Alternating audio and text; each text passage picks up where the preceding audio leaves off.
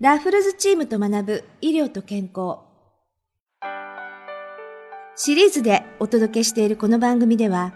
ラフルズメディカルジャパニーズクリニックでご活躍中の3名の女性の先生と一緒に健康と医療について勉強していきます。ラフルズメディカルグループはシンガポールにある総合病院を母体とし、ここ上海ではジャパニーズクリニックを含むインターナショナルクリニックを運営しています。特に専門分野について臨床経験の豊富な医師による診療に定評があります。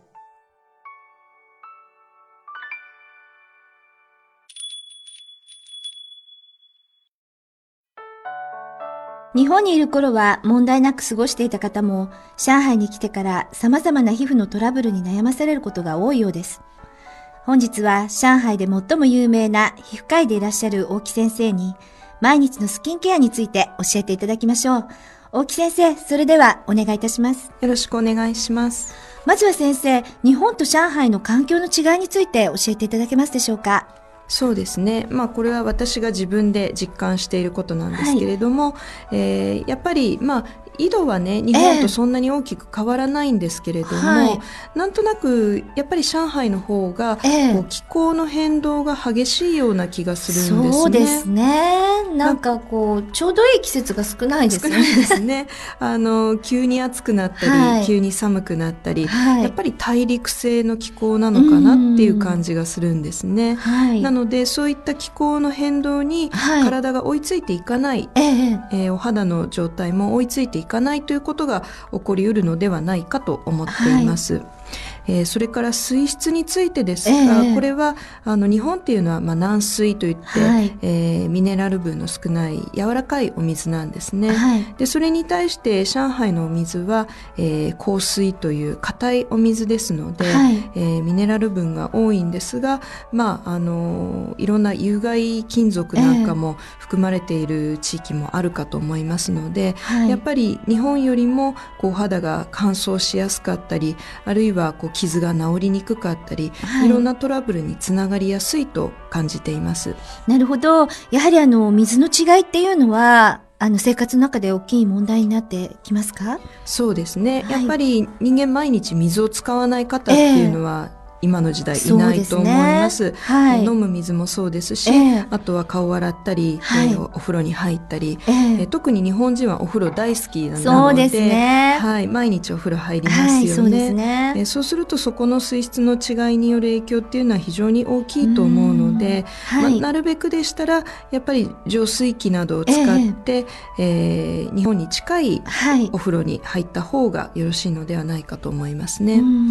あとあの入浴法なども、あの、有効なお肌にいい入り方っていうのはあるんですか、はいそうですね、えー、日本人は一般的にこう、えー、ゴシゴシこするのが好きな民族なんですね。すねはい、なんかこうこすらないと洗った気がしないとか、うん、うんすっきりしないとか、はい、そういった方が非常に多いんですけれども、えー、えー、皮膚科の観点からすると、はい、このゴシゴシ洗いっていうのは非常に良くないんですね。そうですか。はい、あの赤すりとか、えー、ナイロンタオルでこう強くこするっていうのは決してお勧めはしませんので、なるほど。なるるべくならこう手のひらで、えー、えー、石鹸泡立てて、はい、優しく撫でるようにして洗っていただいた方がよろしいと思います。そういった洗い方の方が肌には負担が少ないということですね。で、ね、例えばどうしてもお背中の真ん中はね、はい、手が届かないので、はい、なんかすっきりしないんだけどっていう方は、えー、あの柔らかめのタオルでね、はい、さささっとこう軽く、えー、流す程度にしていただいて、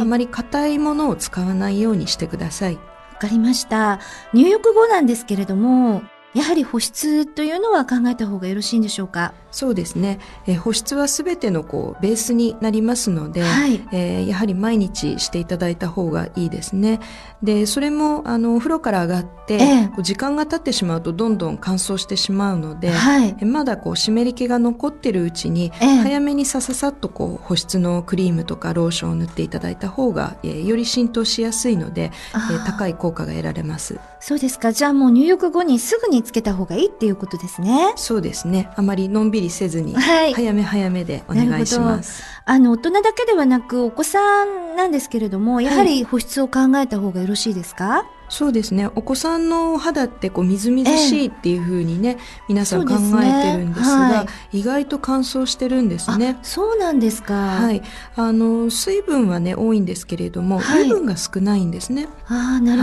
ほど、はい、あの大人みたいに油症のお子さんってまずいないので、はい、あの毛穴からこう分泌されるね皮脂がまだまだうまくコントロールできてないんですね、はい、はい、なので、えー、意外とお年寄りよりも、はい、えー、カサカサのお子さんって実は非常に多いんですね。あなんか何もつけなくてもいいようなイメージがありますけどそうではないんですね。はい。あの小学校の高学年ぐらいまでは、はい、結構乾燥しやすいのでそうですか、はい、あの夏も冬もね保湿はした方がいいですね。で中学生ぐらいになると、はい、今度ホルモンバランスが変わって、ええ、ニキビができたり、ね、ちょっと油っぽくなってきますので、まああの小学生ぐらいまでは保湿は気をつけた方がいいですね。ああいいこと聞きました。あとあの下着とか衣類なんですけれども、どのようなものを選んだら皮膚のためにはよろしいんでしょうか？そうですね。やはりできれば化学繊維よりは、えー、えー、綿素材のものの方がより好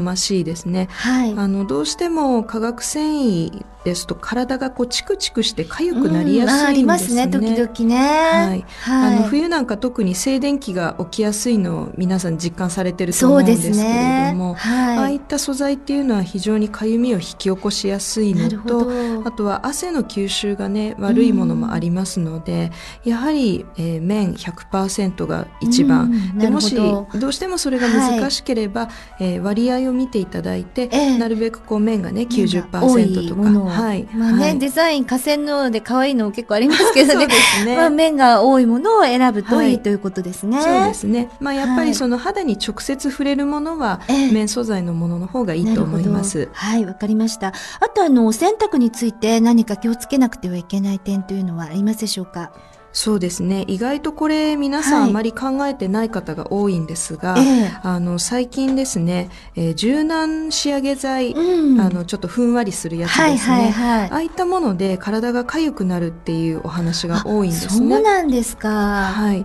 あの特にこう香りがねきついもの、えー、あの香りがこう気持ちいいからたくさん入れちゃえっていう方が多いんですけれども、うん。はい、あのそうするとねこう繊維のこの目の中に、えー、えー、残ってしまって、はい、えー、それが原因でかぶれを起こしたり体チクチクして痒くなったり最近多いですよね。香りがすごく入ってるものが、はい、はい、そうなんです、だから柔軟剤の使いすぎには、あの注意していただいた方がいいんですね。あそうなんですか、で特にあの濃縮タイプっていうのも今出てますので、よく出てますね。ね。はい。はい、あれをこう規定量以上入れている方も非常に多いので、えなんかよりふんわりするのかななんて思っちゃったりして、はい、はい。なんですけど、例えばあの髪の毛でね、はい、えー、リンスとかトリートメントしますよね。えー、はい、えー、それをいっぱいつけて、えー、あんまり洗い流さないとやっぱりベタベタしますよね。うん、そよね。それと同じことが洋服でも起こってると。起こっちゃってるということなんですね。はい。はい、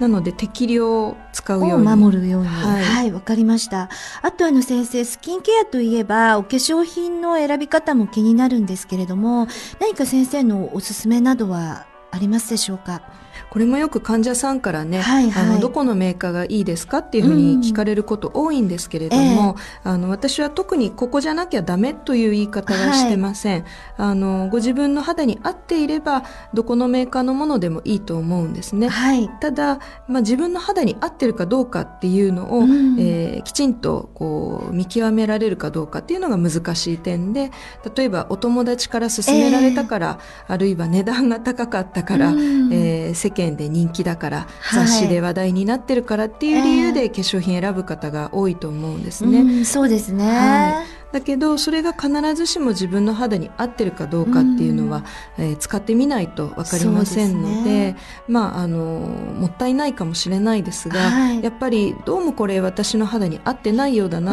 と思ったら、うん、いくらお高くてもあの無理して使い続けることはしないでほしいんですね。なるほどね。はい、まあ他の方が良くてもね、はい、自分の肌に合わないっていう場合もありますもんね。そうですね。であとは、あのやっぱりまあ季節とか、えーえ、あとは年齢によっても肌の状態変わってきますので、ね、まあ、20代の時に使ってた化粧品が、はい、えー、これが私にはベストなのって言ってずっと40代50代でも合ってるかというとそれは分かりませんので。あなるほどね、はい、やはりまあ年齢とか肌質を考慮して選ばないといけない、はい、ということですね。そうですね。であとは夏用と冬用と使い分けてもいいと思います。なるほど。わ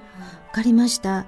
あとあの、やはり紫外線対策っていうのは、まあ、この間からお話も伺ってるんですが、やはり重要ですよね。そうですね。はい。あの、やっぱり上海非常に紫外線強いですので、えー、あの、日焼け止めは必ず使った方がいいと思うんですね。はい。で、えー、日焼け止めもこういろいろタイプもあります。そうですね。はい、なんか今スプレー型とかもありますしね。はい。はい、あと乳液タイプとか、ね、クリームタイプとか、はい、でこう腕なんかにねこう幅広いところに塗るところはあの乳液タイプとかスプレータイプでもいいと思うんですけれども、えーはい、他はやっぱりね皆さん一番気になるところなので、ね、はい、はい、ちょっとクリームタイプでね、えー、まあ念入りにするなら、うん、えー、2度重ね塗りをするととかですね。そうですか。はい。なんかじゃあ白浮きしないタイプを選ばないとダメですね。そうですね。はい。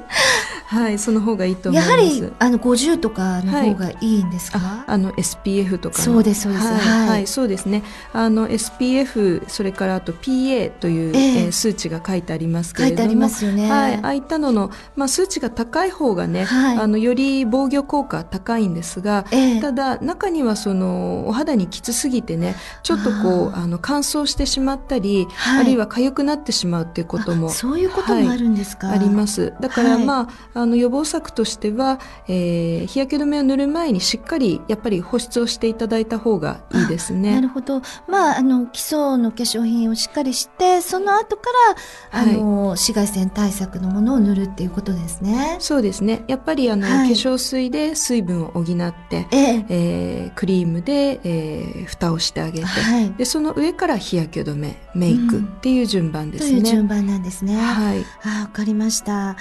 とあの、冬の話なんですが、冬場はあの、手荒れが気になるという方もたくさんいらっしゃるみたいなんですが、その点はどうなんでしょうか？そうですね。先ほどの水質のお話にも関係してくるんですが、やっぱりね、主婦の方毎日、えー、お皿をね、ね洗ったりね、お料理したりで、どうしても手荒れやすいですよね。そうですよね。で、あの、夏場はいいんですけれども、はい、冬場ですとどうしてもお湯を使う方が多いんですが、うん、あの手のこの潤いのその皮脂ですね、はい、えー、これもやっぱり高い温度のお湯を使うと、はい、えー、洗い流されるというか奪われやすくなってしまうので、えー、えー、お湯を使えば使うほど手荒れがひどくなっていくっていうことも多いんですね。あそうですか、はい、だから、まああんまり冷たい、ね、お水だと今度霜焼けになっちゃうので、ね。はい、ぬるま湯ぐらいがちょうどいいかと思います。じゃああんまりカンカンに熱いお湯はなるべく避けた方がいいっていうことですね。はい、そうですね。であと手袋、はい、あの、えー、ゴム手袋を使って炊事してますっていう方も多いんですけれども、うんね。はい、えー、今度はこれ夏場なんかですとね、えー、あのゴム手袋の中で、はい、えー、こう蒸れてしまってね通気性が悪いので、はい、蒸れてしまって手が痒くなるっていう方もそういう場合もあるんですね。なのでベストはですね、はい、えー、ハンドクリームをまず先に塗ってしまう。えー先に塗るんですか、はい、後ではなくて？はい、そして、えー、綿の手袋ですね、えー、あの薄い薄いタイプあの日本ですと応援団がねするような 白い綿の手袋ありますよね。あれをまず1枚はめて、はい、それでゴム手袋をして炊事をすると、えー、まあ、そのゴム手袋の中でハンドクリームがしっかりこう染み込んで、えー、お皿洗い終わった頃には手がつるつる。という。ああお皿洗いをしながら、もうなんかハンドケアになってしまうという方法ですね。そうですね。そうですか。なかなかあの私も伺っていて知ってるようで知らないことがたくさんありました。とても勉強になりました。はい、早速いくつか実践してみたいなと思っています。そうですね。はい。はい、大木先生、本日はどうもありがとうございました。ありがとうございました。